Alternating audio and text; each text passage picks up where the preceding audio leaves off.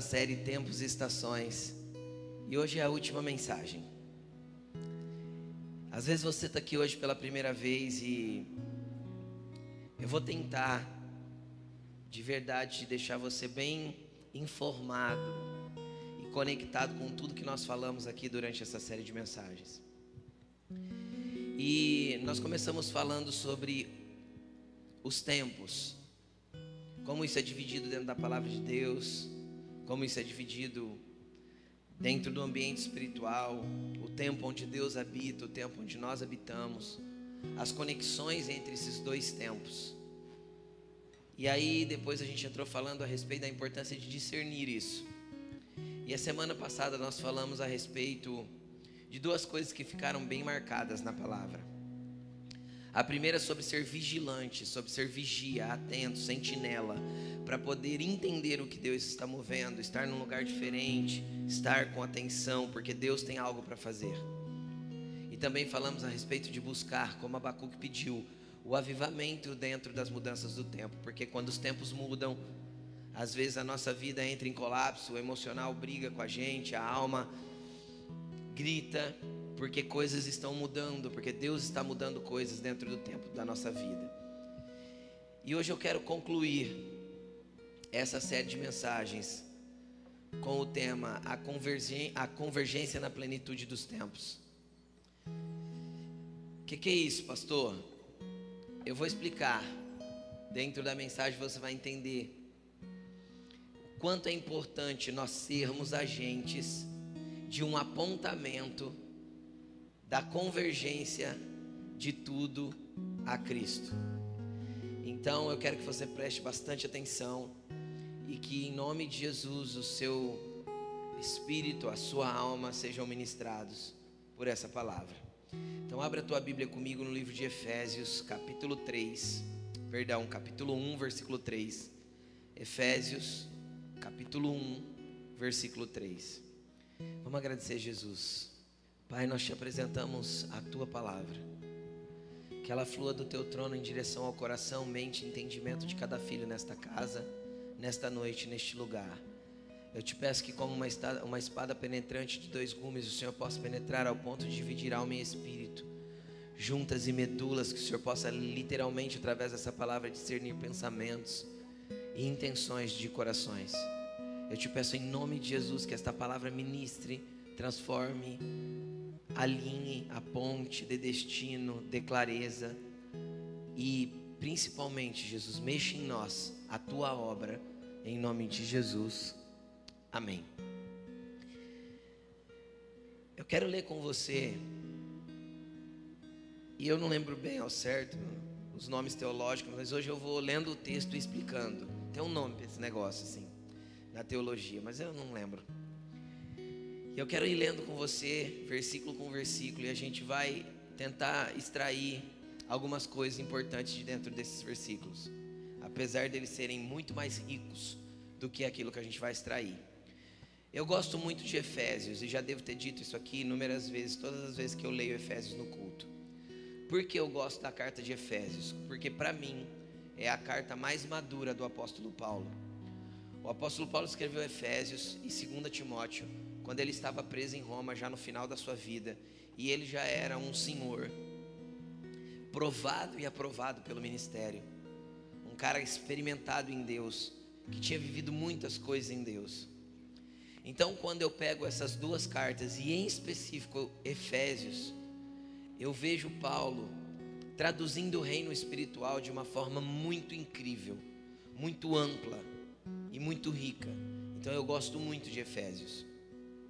Então eu quero que você venha comigo e vamos ler a partir do versículo 3. Diz assim: Bendito seja Deus e Pai de nosso Senhor Jesus Cristo, que nos abençoou com todas as bênçãos espirituais nas regiões celestiais em Cristo. Primeira coisa que eu quero fazer você entender Semana passada nós falamos sobre ficar, falar, falamos sobre ficar de sentinela e na outra nós falamos sobre discernir os tempos. Cara, bênçãos espirituais. Preste atenção. Bênçãos espirituais. Eu não estou falando de trocar de carro, trocar de casa, ser curado da unha encravada ou da, da coluna. Entendeu ou não? Eu estou falando de bênçãos espirituais, aquelas coisas que Deus pode fazer dentro de você e através de você. Essas bênçãos espirituais nós já somos abençoados com todas elas. Só que elas estão onde? Em regiões celestiais, em Cristo Jesus. Então nós já somos abençoados. Deus, Deus já nos abençoou com tudo isso. Isso significa que tudo aquilo que nós precisamos para viver a vontade de Deus dentro dos tempos dele já está liberado para nós. Não existe nada mais que Deus possa dar. Está tudo dado. O problema é que muitas vezes nós não acessamos, porque de verdade nós não cremos, ou não buscamos, ou não queremos. Então nós vivemos a vida do nosso jeito e deixamos essas coisas espirituais com quem é espiritual. Porque a verdade é que se eu fizer uma pesquisa ali na saída e fizer a seguinte pergunta: Você se considera uma pessoa espiritual? Metade das pessoas que estão aqui ou mais vão dizer: Não, eu não me considero uma pessoa espiritual. E eu tenho uma notícia boa para você. Você é espiritual porque dentro de você existe um espírito conectado com o Deus da verdade, que quer fazer com que você acesse tudo o que já foi liberado para você viver nele. Tudo. Nada do que Deus quer que você viva nele é restrito, restringido, ou parado em algum lugar, ou travado por algum motivo. Nós já somos abençoados por Deus nas regiões celestiais com bênçãos espirituais. Continuando, porque Deus, versículo 4, nos escolheu nele, antes da criação do mundo. Entenda uma coisa: antes de Deus criar a terra, você já fazia parte do plano dele, e você já era um escolhido nele, porque a partir dele você viria a existir para este tempo, nesta geração, para a manifestação de algo que Ele tem para fazer através de você. Amém? Será que você entende a grandeza disso? Você não é um acidente. Você não é fruto de uma noite de sexo irresponsável. Deus tem um projeto. Pastor, por que, eu nasci numa família tão difícil? Porque o pecado dominou a tua família e fez ela ser difícil. Mas o que você precisava para ter os traços de personalidade, de intelecto, de sabedoria, de entendimento, tudo que você precisava para se tornar o que Deus chamou para ser, foi dado por Deus através daqueles que foram seus progenitores e foi dado por Deus liberado em ambientes espirituais para que você toque todas as coisas que Ele quer que você toque. Deus não é surpreendido, você não é um acidente. Você não é fruto do acaso. Deus tem um propósito sobre a tua vida. Deus te gerou nele antes que o mundo existisse. O teu desenho estava lá guardado na gaveta de Deus para este tempo, para esta geração, para que ele manifestasse você aqui, para um propósito que está totalmente ligado ao que ele tem que fazer sobre a terra. Olha para a pessoa linda que está do teu lado e fala assim: Você é parte da convergência de todas as coisas em Cristo. Amém? Vamos continuar. E ele continua dizendo assim: Ele nos escolheu nele antes da criação do mundo para sermos o que? Pastores, pregadores, evangelistas, mestres, apóstolos. Porque para andar com Deus eu não preciso ser nada disso. Para estar tá pertinho dele eu só tenho que ser santo e irrepreensível. Um homem e uma mulher, como está escrito lá no, no, no tema desse ano, inegociável. Um homem ou uma mulher que não está disposto a negociar a sua integridade e santidade por coisas deste mundo. Então eu ando pertinho de Jesus, e quando eu ando pertinho de Jesus, eu estou conectado a todas as bênçãos nas regiões celestiais. Vamos lá, versículo 5: Em amor, em amor, Ele nos predestinou para sermos adotados como filhos. Preste atenção, por meio de Jesus Cristo. Deixa eu abrir um parênteses aqui para que você entenda algumas coisas. Não existe destino, karma. Eu já tinha que viver isso. Eu sabia, estava escrito nas estrelas. Isso não existe. Por quê? Porque Deus nos deu o poder de decidir, de escolher. E nós só somos frutos das nossas colheitas. Ou, melhor, nós somos frutos dos nossos plantios que vão gerar as nossas colheitas. Então, aquilo que plantamos, colhemos. Isso é uma lei espiritual, imutável. Tudo, Deus não deixa que ninguém zombe dele. Tudo que o homem planta, ele colhe. Tudo que o homem planta, ele colhe. Agora, existe uma predestinação. Está escrito aí, não está? O que é uma predestinação? Eu vou deixar bem simples. O salmista disse: Todos os dias da minha vida estava escrito nos teus livros antes que qualquer um deles existisse. Deus fez um esboço ao teu respeito. Deus desenhou a tua história. Está escrito, está nas mãos dele. Pastor, o que eu faço para viver essa história? Seja santo e irrepreensível e mantenha-se conectado com Deus. Então você vai entendendo o que Ele quer de você e você vai se alinhando com o propósito dele, com o esboço dele para você, com aquilo que Ele quer que você viva, com a forma que Ele quer que você se movimente. Então a sua vida não vai ser mais um, um, uma existência aleatória que você é jogado de lá para cá por todo tipo de coisa, sem saber o que Deus tem para você ou que direção Ele tem para a tua vida porque isso não é propósito, isso é apenas existência. Deus não te chamou apenas para existir, Ele te chamou para ter vida nele. E nesta vida você manifestar os propósitos dele na terra, para um apontamento daquilo que há de acontecer em breve, porque nós somos esse apontamento. Então, para cada coisa que Deus desenhou a teu respeito, Ele vai sempre permitir que você escolha, decida, quando você começa um ano, você faz promessas para você mesmo, não faz? Hoje é dia 23. Vamos lá. Você já deve ter falhado uns 10 dias das promessas que você fez que você faria todo dia. É verdade ou é mentira?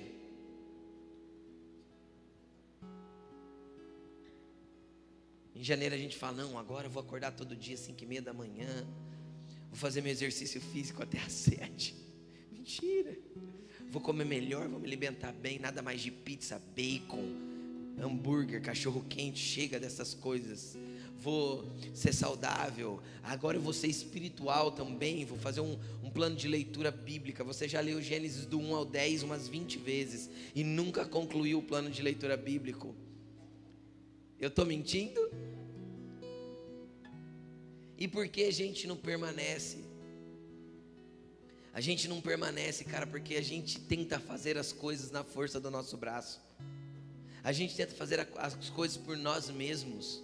E nós somos incapazes de nos autotransformar. Tudo que nós precisamos está em Jesus. É lógico que muitas coisas exigem, exigem posicionamento, exigem disciplina, porém, se é na força do meu braço, eu desisto. Mas se é na força do Espírito Santo, então eu continuo. Porque o dia que eu pensar em desistir, Ele me impulsiona para a presença, Ele me impulsiona para fazer aquilo que eu não queria fazer naquele momento. Mas vamos continuar.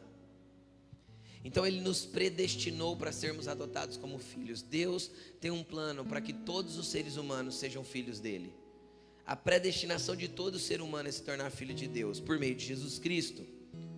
Conforme o que? O bom propósito da sua vontade. É Ele quem faz, é Ele quem determinou o propósito, o modo, a forma e o jeito. Versículo 6: Para louvor da sua gloriosa graça. Graça que ele nos deu gratuitamente através de Jesus, o amado. 7. Nele, em Jesus, no amado, nós temos redenção por meio do seu sangue. Perdão dos pecados, de acordo com as riquezas da graça de Deus, a qual, quero que você preste atenção nisso, a qual ele derramou sobre nós com toda a sabedoria e entendimento. Veja uma coisa aqui.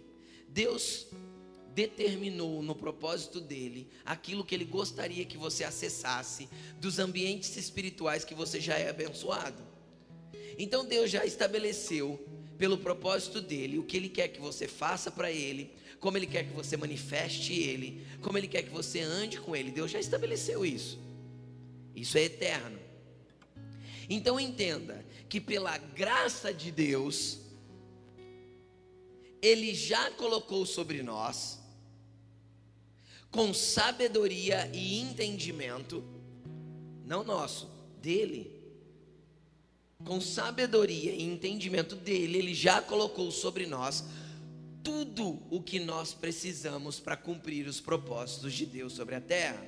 Então entenda uma coisa: tudo que você precisa para ser o homem de Deus, a mulher de Deus, que Deus quer que você seja, já está dentro de você. Não há falta de nada.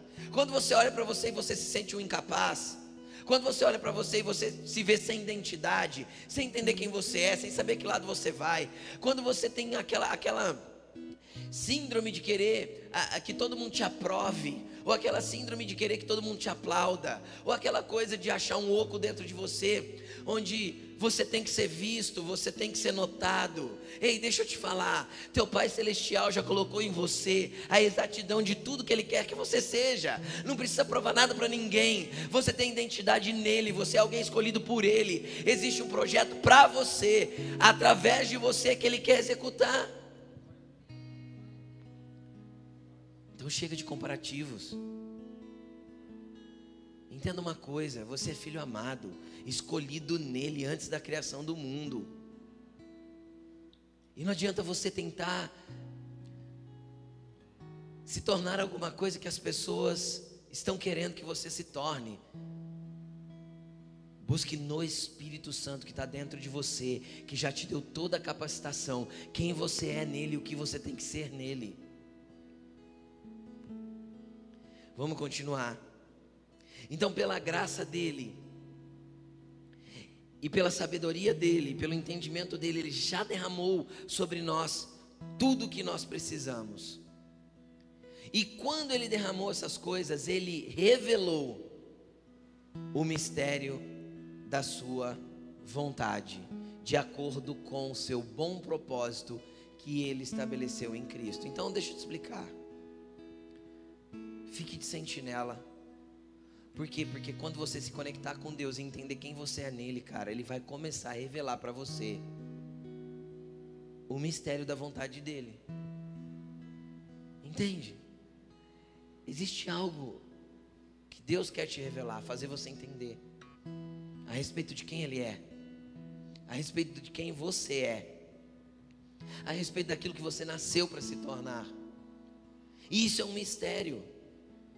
Só que quando nós nos conectamos com Ele, isso vai se tornando revelado, porque Ele nos revela o mistério da sua, da sua vontade, que é de acordo com o propósito dele, que está em Cristo. E esse propósito dele que está em Cristo, e que inclui a gente, e que inclui eu, e que inclui você, versículo 10, é de fazer convergir em Cristo todas as coisas. Quais? As celestiais e as terrenas. As que estão no ambiente eterno e as que estão no ambiente natural. As que são do Aion e as que são do Cronos. Convergir tudo em Jesus. Quando? Na dispensação da plenitude dos tempos. Entendeu? Não, né? Vou explicar para você. O que é convergir? Quando eu fui para o dicionário grego para entender o que era convergir, eu achei muito doido, muito legal. Convergir, eu vou, te, eu vou ler exatamente do jeito que está escrito no dicionário. Colocar todas as coisas juntas sobre um único princípio ou uma única pessoa. Condensar tudo. Cara, entenda uma coisa. A semana passada eu expliquei para você que nós somos a obra de Deus na terra. As pessoas são mais importantes do que qualquer coisa. Existem muita gente que fala, por exemplo, que o. Na verdade, não chama isso aqui de púlpito, chama de altar. Eu não gosto de chamar de altar. Por quê? Porque altar é lugar de sacrifício. E aqui não é lugar de sacrifício, é lugar de exposição. Eu me sacrifico lá para expor alguma coisa para vocês aqui. Então, o, o, meu quarto, o meu secreto, parece muito mais um lugar de sacrifício do que onde todo mundo está me vendo. Então, eu chamo de púlpito. E a palavra púlpito significa palanque ou plataforma. O que é? Vocês conseguem ver? Que é um palanque, é uma plataforma. Lembrei. E muitas vezes a gente acha que a obra de Deus é a gente valorizar ambientes como estar em cima de um púlpito, como estar em evidência, como estar em aparência. Aí a gente também, ao longo dos anos da nossa religiosidade evangélica, a gente começou a santificar coisas. Ah, não sobe no altar porque o altar é santo. Olha, esse microfone é consagrado. A caixa de som é ungida. Cara, deixa eu te explicar uma coisa.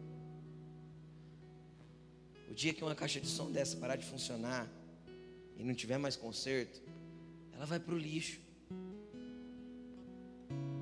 Só que Deus não joga nenhum filho no lixo. Deus não escolheu coisas, não são templos, ou grandes estruturas, ou aparelhagens, ou cadeiras, ou ambiente bonito que adora, louva e que toca o coração de Deus. É um homem e uma mulher na sua presença contrito e quebrantado, entendendo quem é nele, entendendo que foi escolhido, que foi amado, que é eleito, entendendo que tem unção, não por mérito ou merecimento, que foi ungido porque foi escolhido dentro de um propósito que tem a ver com o coletivo e não só comigo, que tem a ver com todos nós. Então Deus unge pessoas, abençoa a gente, consagra, é seres humanos, é isso que Deus faz, porque a obra dele na terra tem a ver comigo e com você, e não com coisas. As coisas coisas servem a gente, nós servimos uns aos outros, juntos servimos ao Deus da glória que não precisa ser servido, entende? Porque Ele é digno, grande, poderoso, grandioso e Ele não precisa de ninguém para servi-lo. Mas Ele resolveu receber a nossa servidão. Por amor então olha para essa pessoa linda, graciosa, que está do teu lado e fala assim: você é escolhido por Deus para um propósito eterno. E nesse propósito de escolha, ele tem um apontamento, que é fazer com que todas as coisas sejam unificadas em uma única pessoa. Hoje há uma desconexão entre céu e terra. Por que há uma desconexão? Porque o pecado separa aquilo que nós, que nós somos aqui na terra com aquilo que é eterno. Então, nós livres do pecado conseguimos conectar, mas um dia Deus vai fazer convergir tudo em Cristo de novo, unificando todas as coisas, as celestiais e as terrenas. Quando? Na dispensação da plenitude dos tempos. Eu quero falar dessas três palavras: dispensação, plenitude e tempos. O que, que é dispensação? Segundo o dicionário grego, dispensação é o ofício de um diretor, de um gerente, é uma administração. Sabe quando é essa dispensação? Quando o governo for dado para aquele que todas as coisas convergiram. Quando todo o governo for dado para Cristo, então é a dispensação, é o momento na onde ele governa todas as coisas. E a palavra como plenitude, a palavra pleroma, que significa estar completo, cheio, estar finalizado, estar completamente feito dos tempos. Que tempos? Aí é interessante que aqui tempos é kairos. E o que é o kairos? Expliquei na primeira pregação. Kairos é, é aqueles momentos e conexões que Deus faz entre céu e terra através do Espírito Santo que está dentro de nós. E eu deixei isso bem claro. Nós somos portais de conexões do céu na terra. Só que nós vamos nos tornar tão plenos nele que isso vai se consumar. Então não vai precisar mais de Kairos, porque o céu e a terra hão de se encontrar e convergir em Cristo. E isso tem a ver conosco porque tem a ver com a nossa plenitude. Sabe o que é interessante? Quando eu peguei a palavra pleroma, ela dá esse significado: estar preenchido, estar completo, estar na medida de cheio. Só que aí o, o autor do dicionário ele dá um, um segundo tópico. Ele põe assim: no Novo Testamento significa o corpo dos crentes estar cheio da presença, do poder, da ação e das riquezas de Deus em Cristo. Então o que, que isso mostra para mim, cara? Que está em nós, os crentes, os cristãos, os evangélicos, ou qualquer nome que você queira dar, a responsabilidade de estarmos plenos em Deus,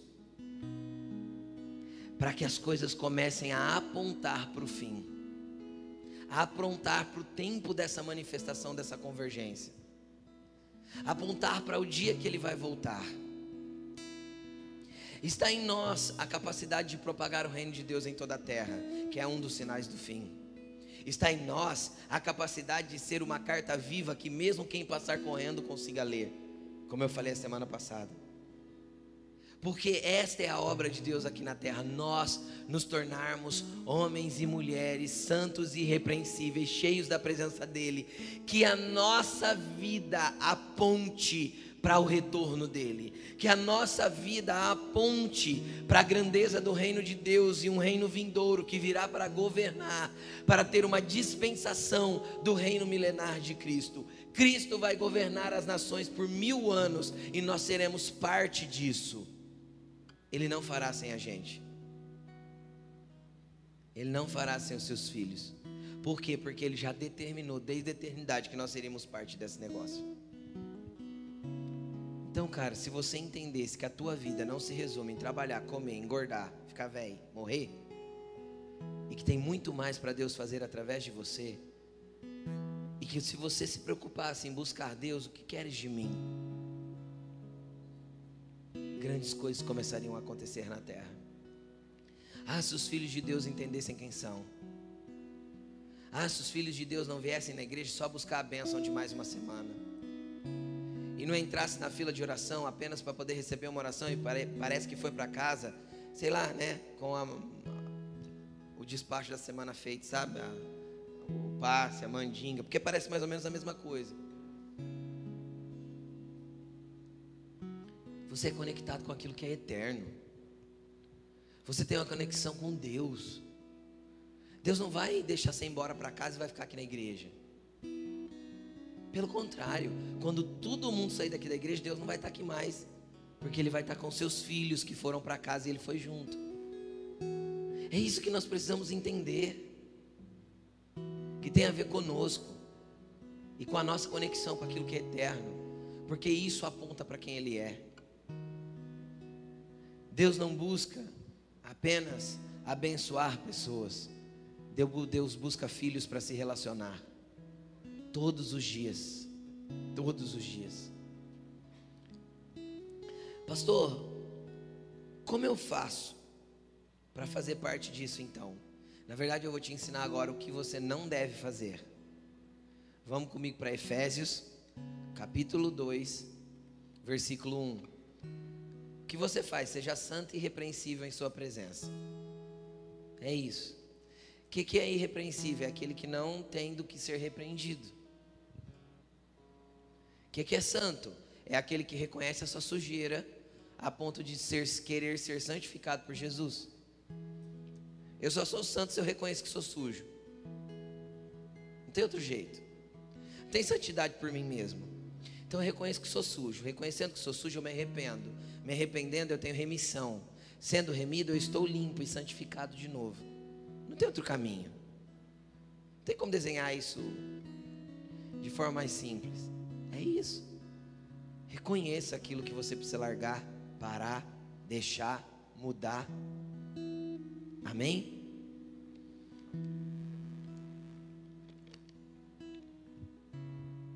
Efésios capítulo 2, versículo 1. Vocês estavam mortos em suas transgressões e pecados.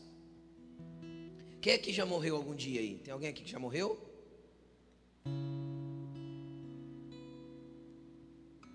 Paulo afirma que todos nós já morremos. E que infelizmente existe uma multidão andando sobre a terra que continua morto. Por que continua morto? porque continua nas suas transgressões e pecados. Você pode frequentar a igreja de domingo a domingo. Se você continuar nas suas transgressões, nos seus pecados, você vai continuar morto. E sabe o que é morto andando sobre a terra? The Walking Dead. É um bando de zumbi. E você já viu zumbi que pensa? Já viu ou não? Zumbi não pensa. Zumbi é tudo pelo menos eu nunca vi um filme de zumbi que alguém pensa. Por que o zumbi vira zumbi? Todo filme é assim, não é? Porque ele foi contaminado por alguma coisa que fez ele virar zumbi. Está aí a contaminação dos mortos-vivos que andam sobre a terra. Chama pecado e transgressão. E se você continua andando em pecado e transgressão, você ainda é alguém que respira, existe, tem vida no seu corpo físico, mas é morto no seu corpo espiritual.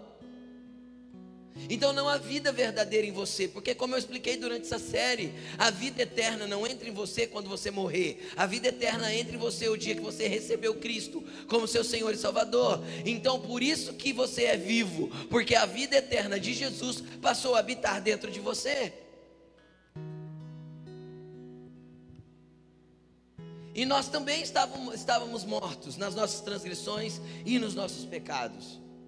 Porque o pecado e a transgressão nos mata, nos deixa como homens e mulheres mortos, desconexos daquilo que é a vida, que está em Deus. Mas vamos continuar. Pecados e transgressões nos quais vocês costumavam viver.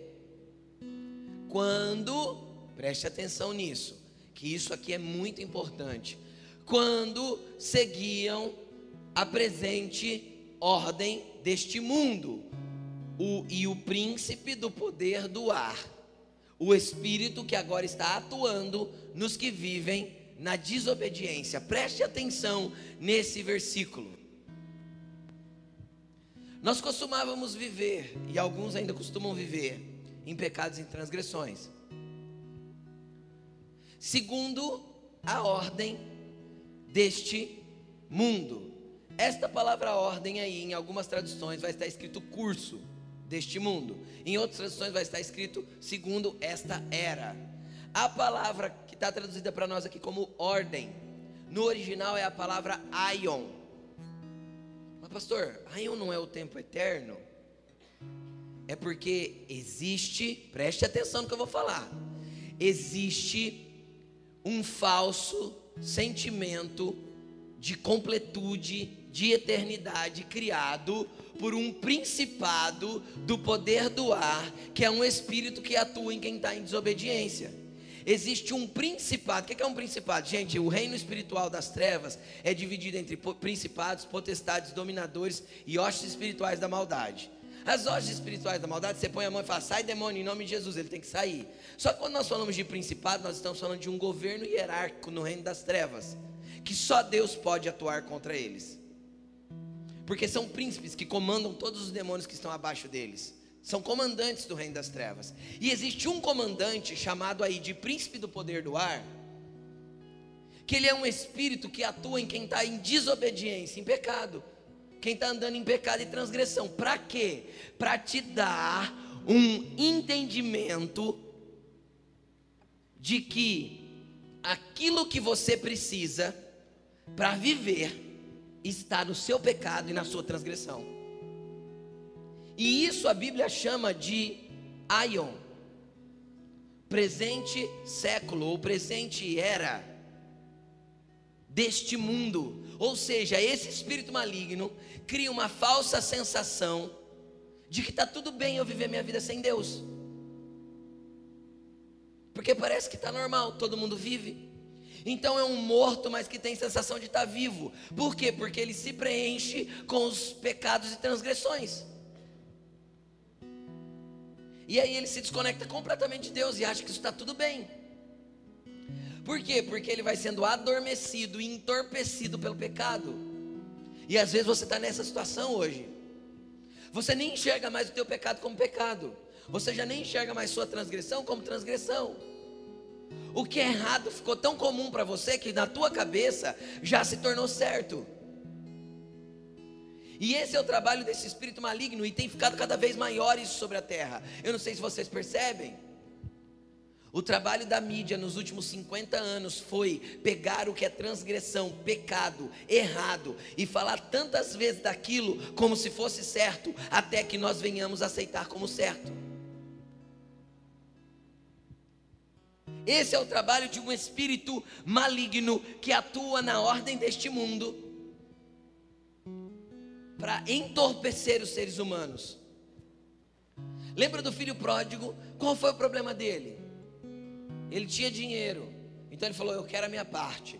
Aí ele vai embora de casa. E com dinheiro ele tem amigos, ele tem bebida, ele tem mulheres, ele tem tudo aquilo que o, o príncipe do poder do ar pode oferecer para ele, para ele ficar completamente desconectado da eternidade de Deus, para que ele se conforme com a ordem deste mundo. Aí ele foi entrando em decadência, em degradação. E ele foi para onde? No chiqueiro. Quando ele chega no chiqueiro, que ele está comendo comida de porco, a Bíblia diz assim: e caindo em si, lembrou do pai.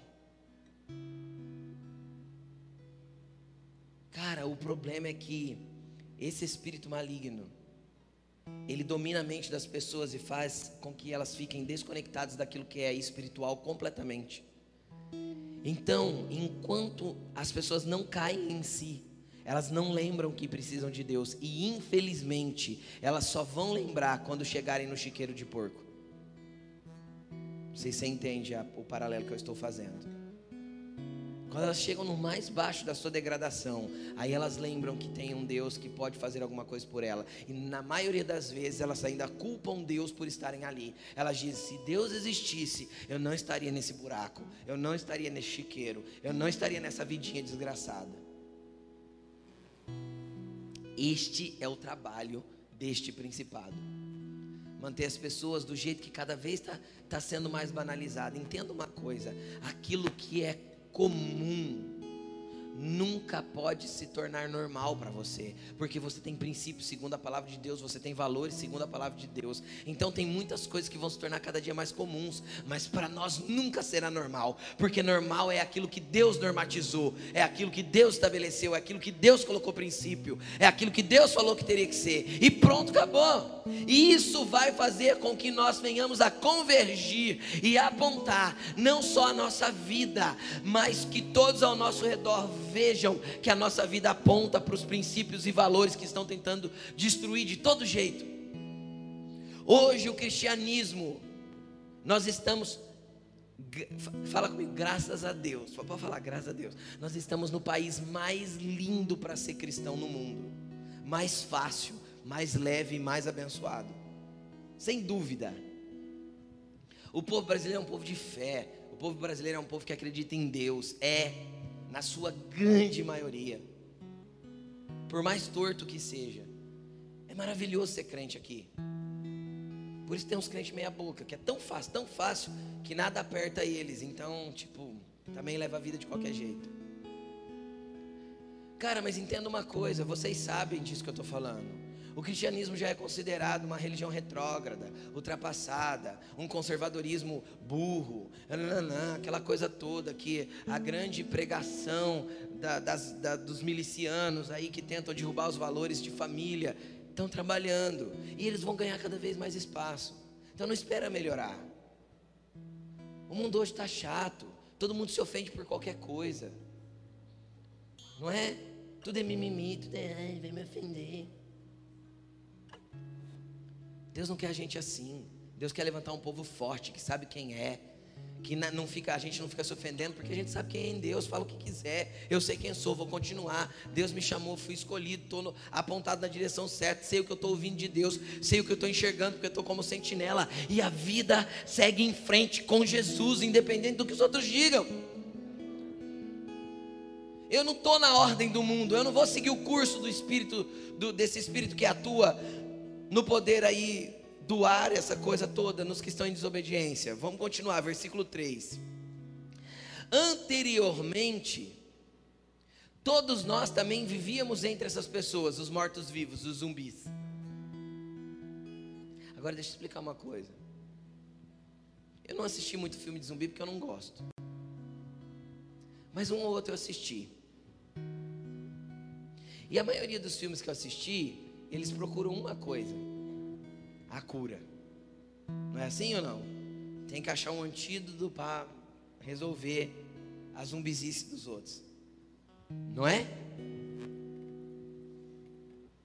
Você é a cura para essa geração. Mas não está em Jesus? Sim, é onde Jesus está? Aqui. Você é o antídoto para as pessoas que estão andando em pecados e em transgressões. Você é aquele que vai arrancar as pessoas das trevas e conduzir para a maravilhosa luz de Jesus. Você é aquele que tem que estar no meio do monte de morto, mas eles têm que ver que você é vivo. Você é aquele que não vai ser colocado em negociação, que todo mundo vai te oferecer o que o mundo oferece, a ordem do mundo oferece, e você vai dizer: não. Eu sei quem sou, quem me chamou, quem me escolheu, com quem eu estou andando, onde eu estou conectado, e podem falar o que quiser. Eu sou de Cristo. Pastor, e quando começarem a zombar, zombar, quando começarem zombar de mim, alegre-se. Você está começando a apontar para aquele que foi zombado, cuspido, está começando a se parecer com ele. Entendeu? E quando começarem a falar que a minha religião não existe, que ela é retrógrada, que Jesus não morreu, que não ressuscitou, que não sei o quê, cara, Permaneça conectado naquilo que é eterno e comece a entender que você sabe quem é, com quem você está andando, você não segue o principado que governa a mentalidade deste mundo, que cria um ion falso, uma eternidade falsa, uma eternidade que acaba no dia que morre. Você foi criado e feito por Jesus para viver eternamente com Ele, e você vai estar do lado dele. Então entenda uma coisa: tem dois lados para escolher, e tem. Mateus 25 diz que, que Jesus estaria ali e que ele colocaria as ovelhas à sua direita e os bodes na esquerda. Que lado você quer estar? É você que escolhe. De que lado você quer estar? Você quer estar no governo de Jesus, do lado dele? Vendo ele resolver todas as paradas da terra? Ou você quer estar do outro lado e o outro lado eu não quero nem ficar descrevendo. Jesus só diz que há choro e ranger de dentes. É a escolha que você faz hoje que determina a sua eternidade. É a escolha que você faz agora que determina onde você vai andar com Jesus. Escolha a vida. Porque a vida atrai bênçãos. Anteriormente nós também vivíamos entre eles e como nós vivíamos entre eles. Está muito claro aí, ó, como que que esse príncipe desta ordem, deste século, dessa eternidade falsa faz? Ele quer que você satisfaça as vontades da carne, seguindo os seus desejos e pensamentos. Como esses outros que fazem isso, nós éramos merecedores, por natureza, merecedores da ira de Deus. Então entenda uma coisa. Quem aqui já teve pensamento ruim? Quem aqui já teve vontade de matar um? Né? Quem aqui já teve vontade de catar o casamento, meter o chute, falar assim, vou embora de casa. Não quero mais. É isso. Esta é a tua vontade, é o teu desejo isso é aquilo que esse espírito maligno coloca em você. Vai viver tua vida, seja feliz, viva do jeito que você quer. O importante é você ser feliz. Entregue-se. Sai do armário. Faça do jeito que você quiser. Viva a sua vida.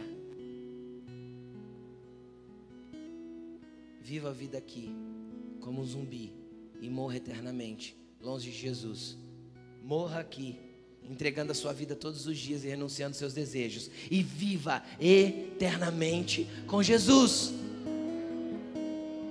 É uma escolha. Quando começaram a seguir Jesus, a primeira coisa que ele disse foi: Vocês querem vir após mim? Vocês têm certeza que vocês querem me seguir?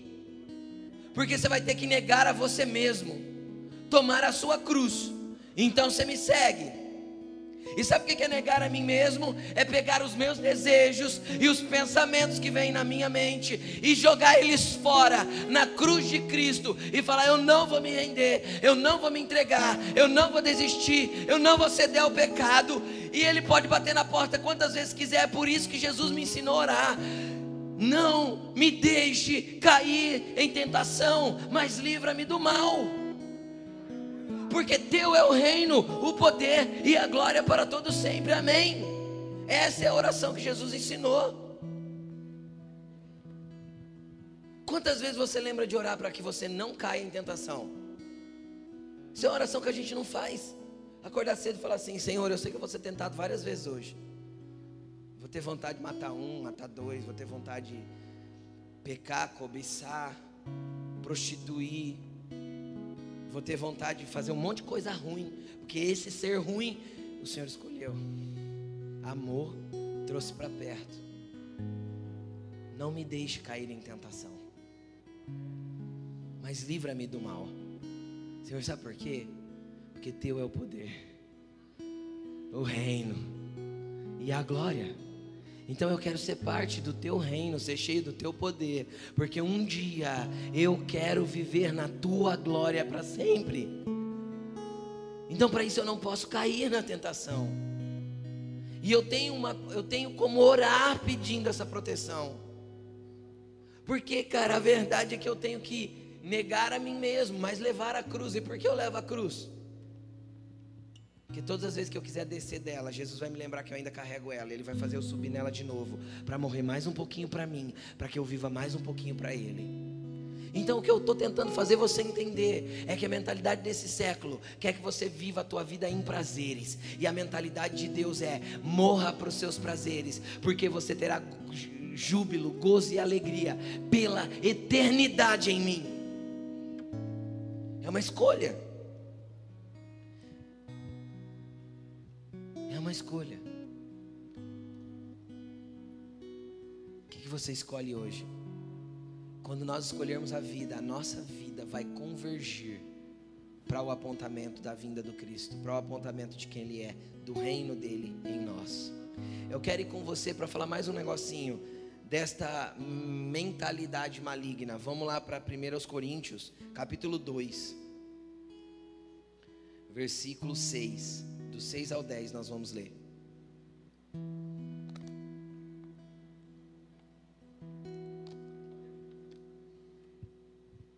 Olha que legal isso aqui. Entretanto, falamos de sabedoria entre, a, entre os que já têm maturidade. Paulo estava falando umas coisas bem espirituais aí para cima e ele estava falando assim: ó, eu falo de sabedoria entre os que já têm maturidade. Olha aqui, mas não da sabedoria desta era, a palavra ali é Aion também. Então existe um século, uma era, uma, um, né, um sentimento de eterno criado por esse principado. E ele também tem sabedoria. E é uma sabedoria do homem pelo homem. É o que os coaches apresentam hoje. Vença por você mesmo. Faça valer a pena. Faça a tua vida sei o quê. Você é um vencedor. Vai. Você é em Cristo vencedor. Entendeu? Em Cristo nós somos mais que vencedores. Quem já leu, posso todas as coisas naquele que me fortalece? Lê os versículos anteriores. Tive fome, tive sede, passei necessidade, estive nu, tive abundância. Teve momento de muita coisa boa, mas teve momento de muita coisa difícil. Essa é a minha vida aqui. Posso todas as coisas naquele que me fortalece. Interessa o que você está passando, interessa com quem você está. Entendeu? Não interessa o que você está passando, interessa com quem você está andando. Você já não anda mais sozinho, Cristo anda com você, você anda com Cristo. Existem bênçãos espirituais nas regiões celestiais, pastor. Mas não estou vendo nada acontecer aqui. Continua conectado lá, tem coisa acontecendo lá para te moldar aqui, para manifestar aqui depois. Só permaneça nele. Essa sabedoria é maligna. Eu não lembro tal versículo. Acha para mim, né, onde fala que a sabedoria terrena é maligna. Por que é maligna? Porque é gerada por aquele principado que a gente leu, pelo príncipe do, do poder do ar. É um, um, um sentimento de eternidade mentiroso. Não a sabedoria deste Aion terreno, ou dos poderosos deste Aion. Por quê? Porque tem gente que pega essa sabedoria maligna e se torna poderoso entre os homens. Agora deixa eu te explicar: o poder entre os homens não tem nada a ver com o poder de Deus. Tiago 3,15. Tiago 3,15 diz que a sabedoria desta terra é maligna. Nós não temos que andar com essa sabedoria mas com a sabedoria descrita em Provérbios 8, que é o próprio Cristo. Esta é a sabedoria que tem que vir sobre os filhos que andam com Ele. Não é a sabedoria desta era, nem dos poderosos desta era, que já estão sendo reduzidos a. Por que eles são reduzidos a nada? Porque eles morrem. E a sabedoria deles se vai, acaba. Eles são reduzidos a nada mas aquele que anda com Jesus vive eternamente. Vamos continuar, só para a gente concluir a leitura. 7. Ao contrário, falamos de sabedoria de Deus, do mistério que estava oculto. É a mesma coisa que ele falou lá em Efésios depois. Falamos da sabedoria de Deus, do mistério que estava oculto nele e que ele revelou para nós, o qual Deus pré-ordenou antes do princípio dos aions ou seja, eu não estou te dando um versículo só para falar que você já tinha um projeto desde o começo da, da existência. Está aí, ó, de novo. Agora isso aqui é lindo demais. Para a glória de quem? De Deus? Hã? Nossa glória. Deus revelou esse mistério que estava oculto e nos deu sabedoria e nos pré-ordenou para viver com Ele, porque nós seremos glorificados junto com Ele na sua vinda. Isso tem a ver conosco, Ele não vai fazer sozinho. Ele não vai fazer sozinho, Ele quer fazer com a gente. Nós seremos inseridos nesse ambiente de glória junto com Ele. Vamos continuar.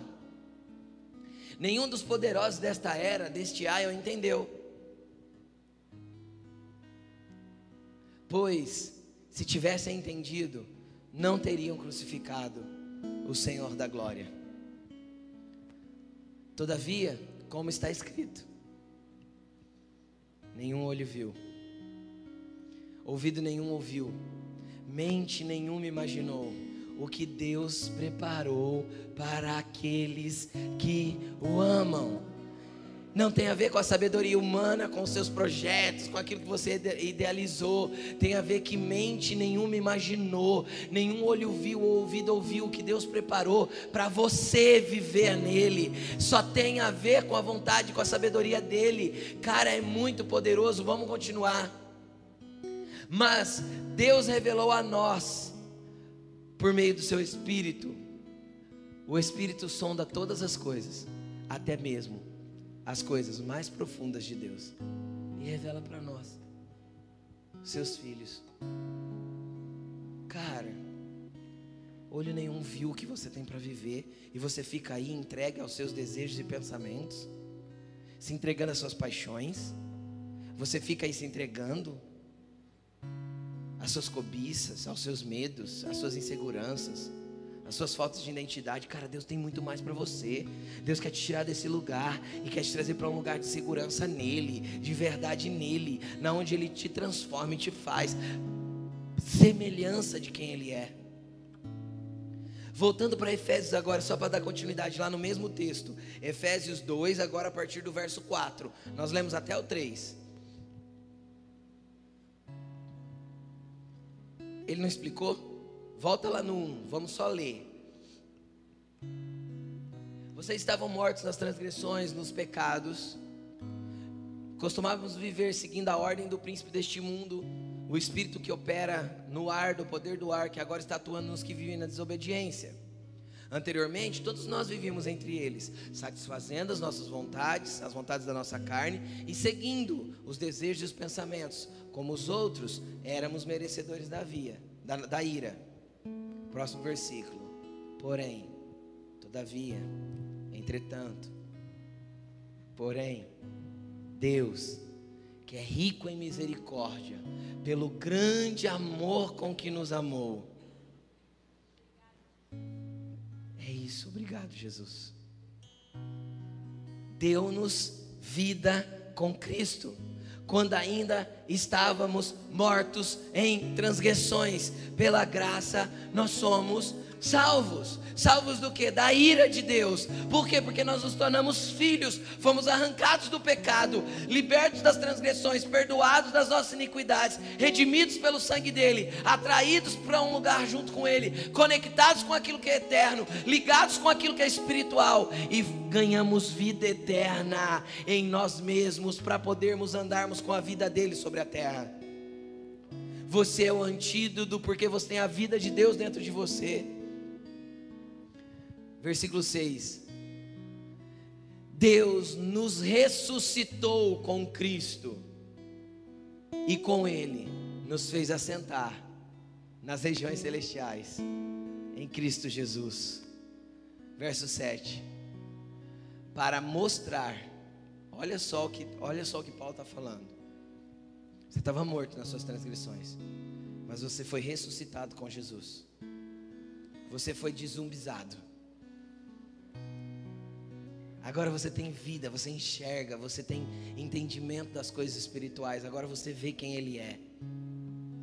Para quê?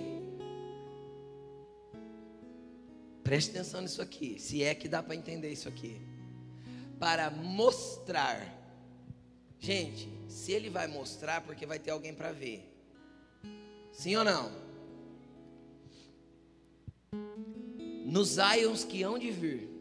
Então não é para esta era porque o Ion vai se consumar quando Cristo entregar o reino ao Pai. Nós aprendemos isso já.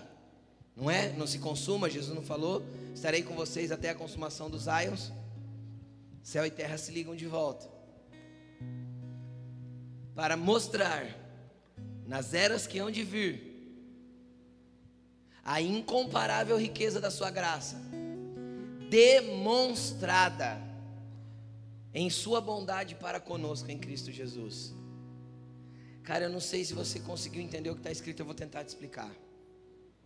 Após a finalização desta era, que começou lá no Éden e vai encerrar quando Cristo entregar o reino milenar para o Pai, aí encerra este Aion, esta era. Vai começar outra era, e nós, você, eu, seremos a demonstração real do que é a graça de Deus para as eras futuras. Deus vai chamar a gente, vai falar assim: ó, tá vendo esses daqui? Olhem para eles. Eles mostram a minha graça, porque eles não mereciam, eles estavam mortos, mas foram ressuscitados em mim. Então eles estão aqui hoje porque eles são a demonstração do que é a minha bondade, a minha misericórdia, o meu amor, a minha vida sendo dada sem nenhum benefício para mim, mas com todo benefício para eles. Jesus não tinha benefício algum em morrer na cruz, mas o benefício era todo meu. E a Bíblia diz que ele verá o fruto do seu penoso trabalho e se alegrará. Sabe quando? Nesse dia aí, quando Ele poder nos mostrar como exemplo da Sua bondade, de um povo que viveu em santidade, de um povo que andou em integridade, de um povo que andou reto, andou certo, para ser exemplo desde agora, porque eu não vou poder ser exemplo nas outras eras se eu não for exemplo agora, se a minha vida não convergir em Cristo agora, eu não vou poder ser exemplo depois. É isso que Jesus te quer, cara. É assim que Jesus quer a tua vida. Você é um exemplo eterno. Você vai impactar milhares de gerações como demonstração da graça. Coloque-se de pé. A pergunta hoje é: o que você quer viver com Deus, cara? O que você quer viver com Deus?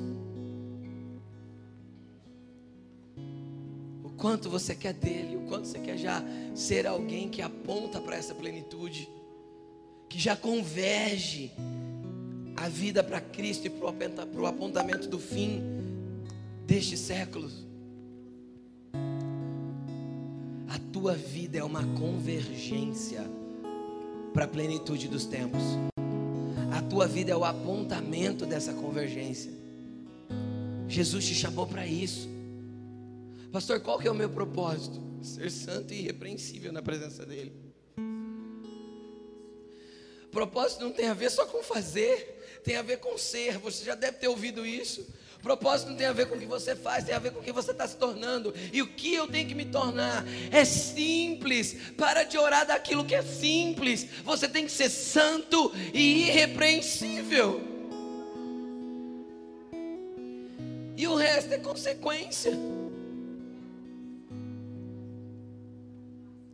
Hoje Deus quer liberar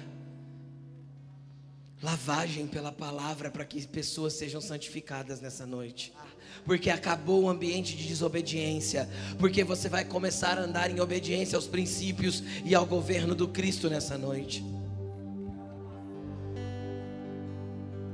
Só aqueles que querem governar com Jesus, que querem viver para Ele, que querem ver tudo convergir nele, que querem ver as suas vidas como exemplo, sai do teu lugar e vem até aqui para frente, vem. Vem porque Ele tem grandes coisas para fazer na sua vida.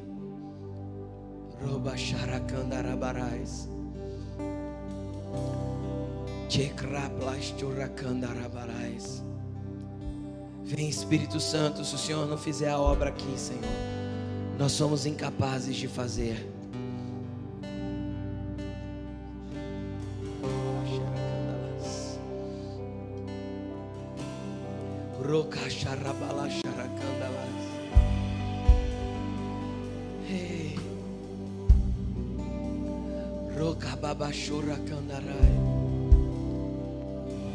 Toda estrutura de mentalidade humana conforme a ordem deste mundo seja quebrada e destruída hoje de dentro do teu espírito, de dentro da tua alma. Hoje o Senhor te chama para um lugar de vida. Roba.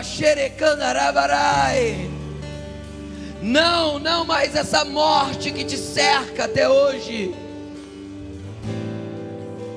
O Senhor te chamou para ser aquele que aponta uma convergência eterna. Hey!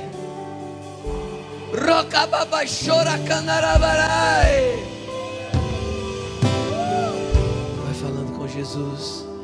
Jesus me conecta com aquilo que é eterno.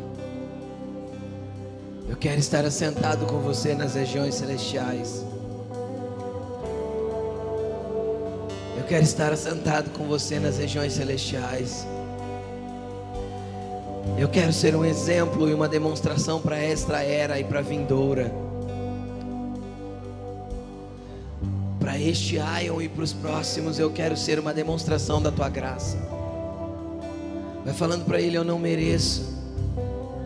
Mas não tem a ver com merecimento, tem a ver com o seu amor, Jesus. Muito obrigado, Jesus, por tão grande amor. Senhor, e se o Senhor me amou assim, tudo que eu posso fazer é te amar. Te amar mais que a minha própria vida. Te amar mais do que a mim mesmo. Eu gostaria que ficasse aqui à frente apenas os jovens solteiros.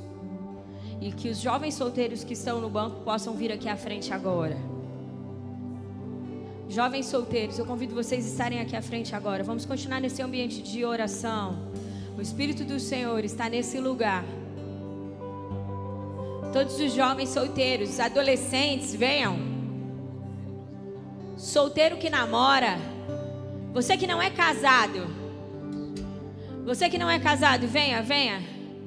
Venha aqui na frente. Nós temos bastante espaço. Não fique aí onde você está.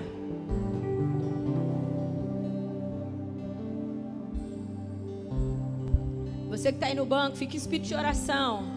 O Espírito do Senhor está se movendo nesse ambiente.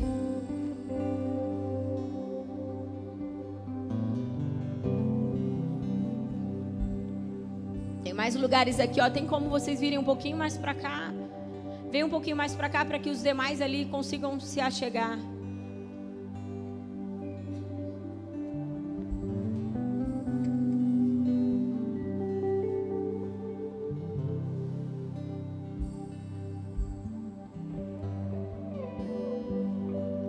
O desejo do nosso coração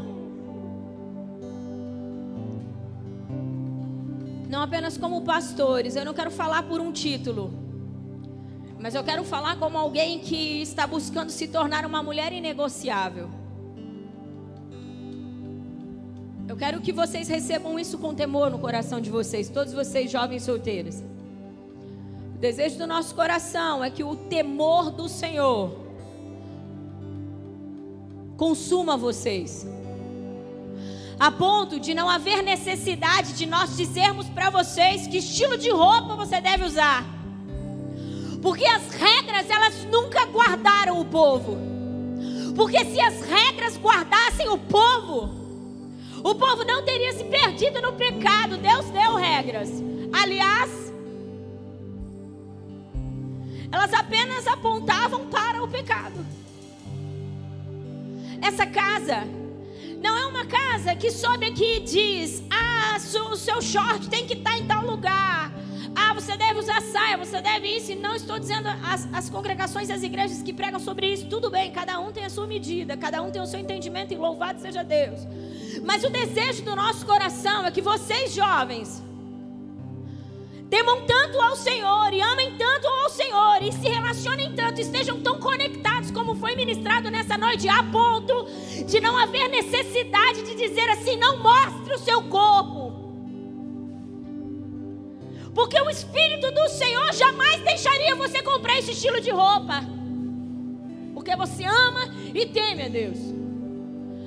O desejo do nosso coração é não, necessitar, não haver necessidade de dizer que tipo de coisa você pode assistir. Por causa do mover do Espírito na sua vida. Que tipo de bebida você deve beber? Por causa do temor e do mover da verdade daquilo que Deus é na sua vida. Que tipo de palavra pode sair da sua boca ou não? Por causa do Senhor que é em você. Porque vocês não estão como zumbis, mas como filhos assentados nas regiões celestiais. A santidade, ela nunca vem sobre um povo por uma exigência, ela vem sobre um povo por um entendimento. Quando eu contemplo Cristo, quando eu entendo quem é o Cristo, eu odeio o pecado porque isso me separa do único Senhor e Deus que pode trazer razão para a minha existência. O desejo do nosso coração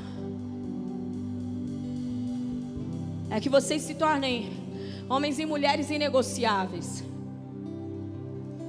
É que o fato de é pecado ter tatuagem ou não, passe de longe de vocês tudo isso, por causa do relacionamento com o Cristo. Esse é o desejo do nosso coração. E por que, que eu estou dizendo tudo isso? Porque eu fiz questão de chamar os jovens aqui à frente. Porque o Espírito do Senhor tem falado, e não é de agora. E quando eu subi em cima desse púlpito, meu coração pegou fogo, eu senti queimando o meu peito. E disse, o Senhor disse para mim: Filha, esses jovens, eles são tão poderosos. E eu vou fazer tanto através deles, filhas, mas eles precisam andar em santidade. E eles precisam ser irrepreensíveis. Aquele que não é digno de repreensão é porque já anda dentro dos padrões e dos princípios de Deus. Então ele não precisa ser repreendido. Não espera vir da minha boca e da, da boca do Rô. Não que isso não vai vir, porque nós amamos vocês. E se eu ver, eu vou falar o que você deve ou não fazer, mas mantenha um relacionamento com o Senhor. Sabe por quê? Porque é mais do que agradar o pai e a mãe. Até porque isso aí, muitas coisas se faz escondido. É agradar aquele que te, que te chamou, que te formou no ventre da sua mãe. Para viver o grande propósito dele. Sabe o desejo do meu coração? É que vocês sejam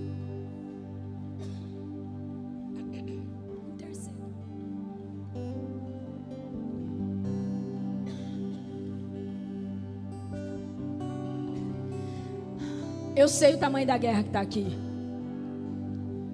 O Deus desse século, ele trabalha na mente.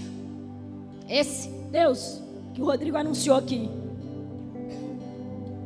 Esses jovens que estão aqui na frente, eles acessam escolas e faculdades e ambientes do qual eles são expostos ao mais ao mais nível de porcaria e de lixo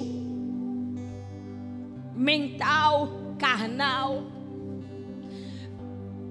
ideológico. Só que Deus está os chamando para um lugar de santidade e repreensão. E Satanás não quer que nós venhamos a despertar esses jovens. Ei, menina, não disputa, não disputa, não coloca o teu corpo em jogo.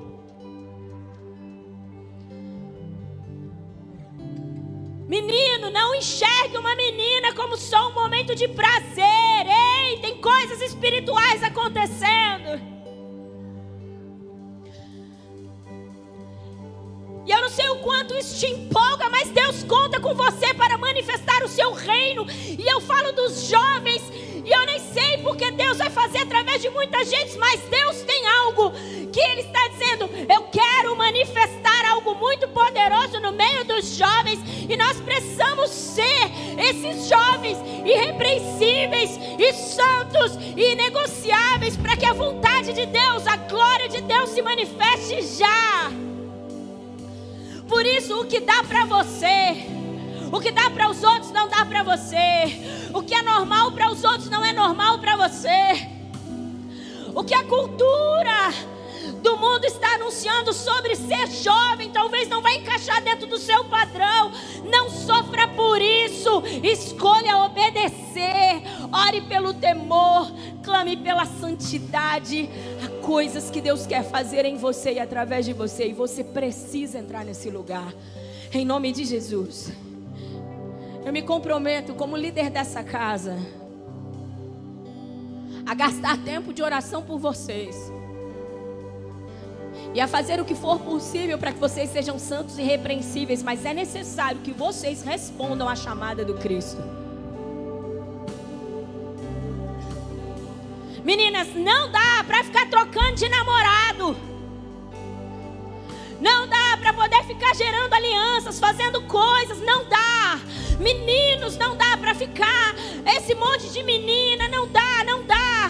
Deus está chamando você para ser irrepreensível, santo e inegociável.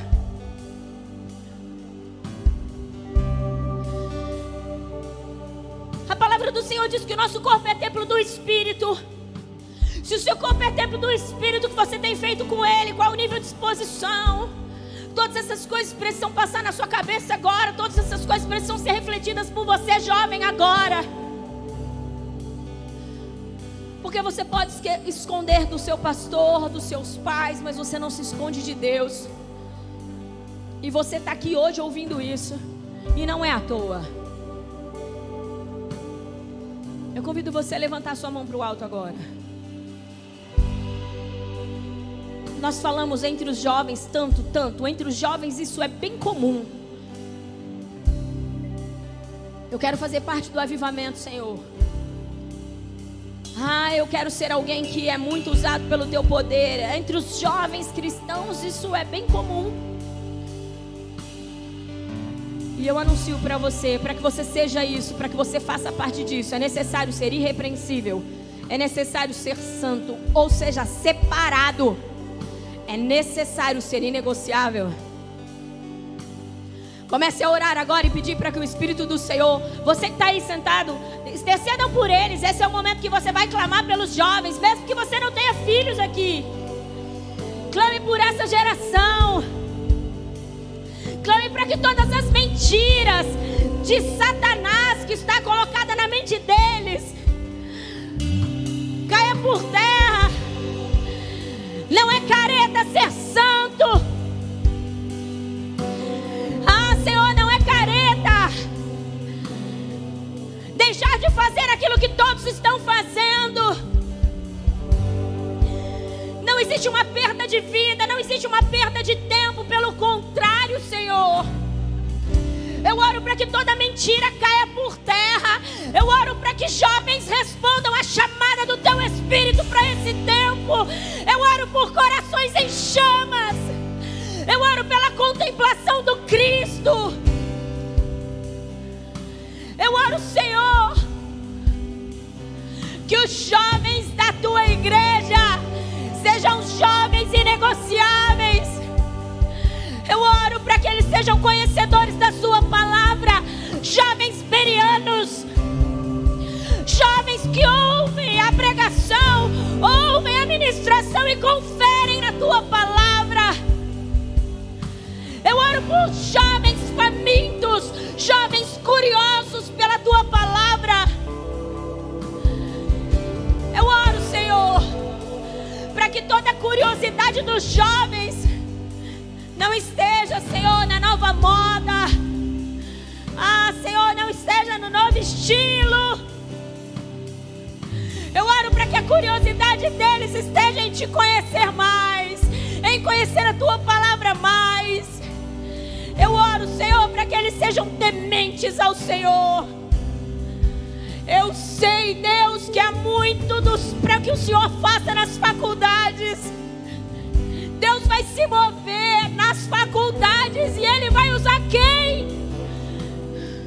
Quem Deus vai usar nas faculdades? Eu já passei da faculdade. Muitas, Muitas pessoas, que estão sentadas no banco já passaram. Quem, quem Deus, Deus vai usar?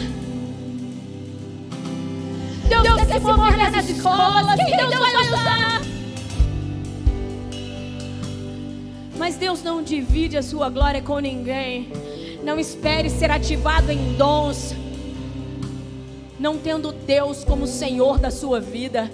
Não espere fluir em poder, não tendo Deus como Senhor e Rei da sua vida.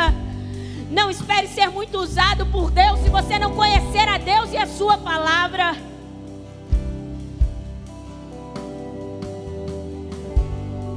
E uma das coisas que o Senhor me disse fortemente quando eu estava aqui intercedendo por vocês. O Senhor me disse: diga assim para eles. Prestem atenção, isso não é para todo mundo. Quem eu chamo para ser governador, quem eu chamo para sentar em lugares de governo, não pode ter a mesma resposta que os demais. Se Deus tem falado para você que existe um lugar de governo no reino dele, como já foi ministrado aqui, as suas respostas elas precisam estar acima do que os demais estão respondendo. A maneira como você se posiciona não pode ser igual. E eu sei que nada disso é fácil, mas Deus nunca chamou os seus filhos para viverem coisas fáceis, porque tudo aquilo que é poderoso e precioso realmente requer um grande preço. Você não compra um diamante com pouco valor. Você não compra um anel de ouro com pouco valor. Você compra uma bijuteria com pouco valor. Mas um anel de ouro você vai ter que investir valor. Então, se você entendeu da parte de Deus isso que Deus está te chamando para um lugar de governo, um lugar excelente, você precisa sair da média. Saia da média. Quantos estão comigo? Levante sua mão para o alto aí agora. Fala assim, Senhor, eu oro para que o teu Espírito me ajude a ser santo e irrepreensível, me tornando um jovem inegociável porque eu desejo cumprir o teu propósito. Por isso, Senhor, toma minha mente, toma o meu coração e que as minhas atitudes revelam a escolha do Senhor e a santidade que está sobre mim. Em nome de Jesus. Amém? Glória a Deus. Louvado seja Deus. Aplauda esse Deus maravilhoso.